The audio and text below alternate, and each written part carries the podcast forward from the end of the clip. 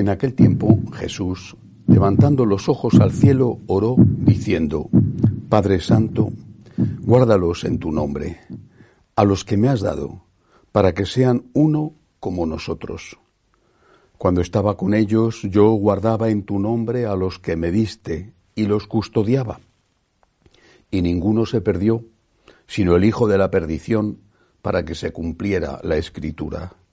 Ahora voy a ti, y digo esto en el mundo para que ellos mismos tengan mi alegría cumplida. Yo les he dado tu palabra, y el mundo los ha odiado, porque no son del mundo, como tampoco yo soy del mundo. No ruego que los retires del mundo, sino que los guardes del mal. No son del mundo, como tampoco yo soy del mundo. Conságralos en la verdad. Tu palabra es verdad. Como tú me enviaste al mundo, así los envío yo también al mundo, y por ellos me consagro yo, para que también se consagren ellos en la verdad. Palabra del Señor. Gloria a ti, Señor Jesús.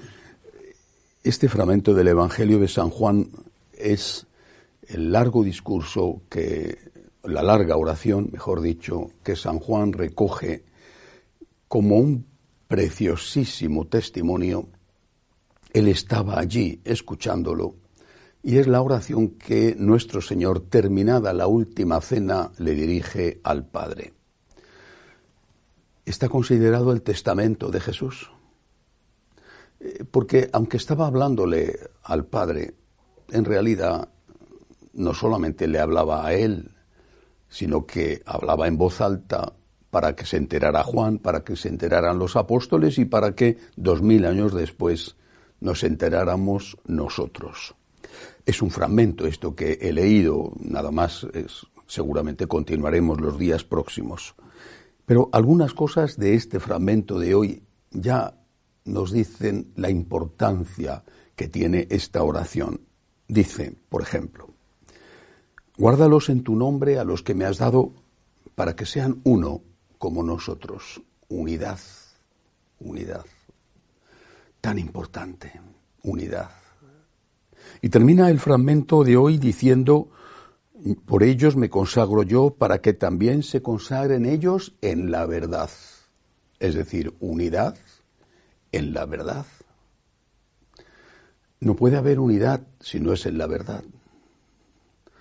La verdad es Cristo. No puede haber unidad si no es en Cristo. ¿Cómo podemos estar unidos en la mentira o en el demonio, que es el Señor de la mentira? O dicho de otra forma, ¿cómo puede estar la Iglesia unida si una parte más o menos grande dice una cosa y otra parte enseña otra?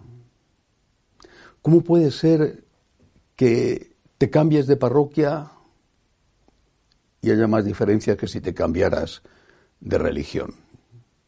¿Cómo puede ser que un sacerdote te diga que una cosa está bien y otro te diga que es pecado.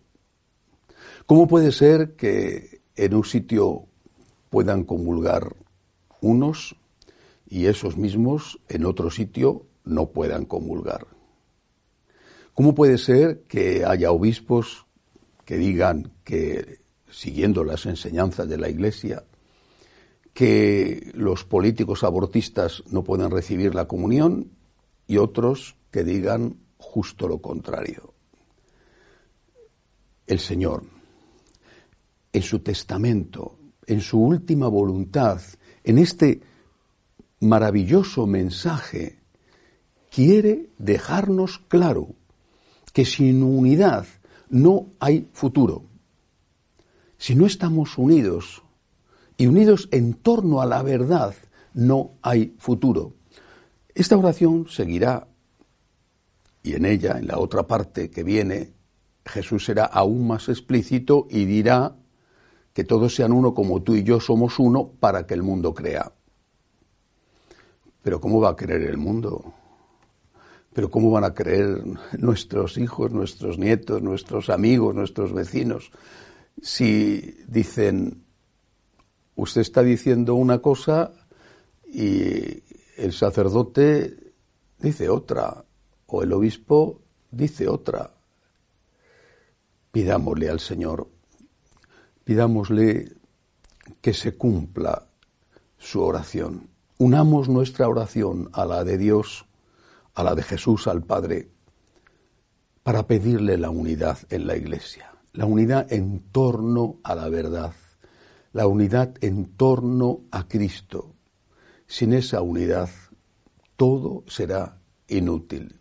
Y luego, pues no tengamos miedo, porque el Señor lo dice una y otra vez, estamos en el mundo, no quiere que nos retiremos del mundo, estamos en el mundo, pero no somos del mundo y por lo tanto, por lo tanto, nos van a perseguir.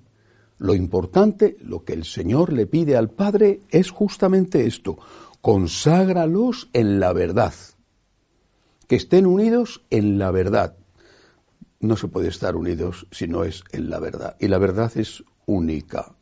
Media verdad, el 80% de la verdad no es la verdad. Basta un poco de mentira para estropear el conjunto. Unidos, unidos para dar fruto, unidos en torno a Cristo, unidos en Cristo que es la verdad. Que así sea.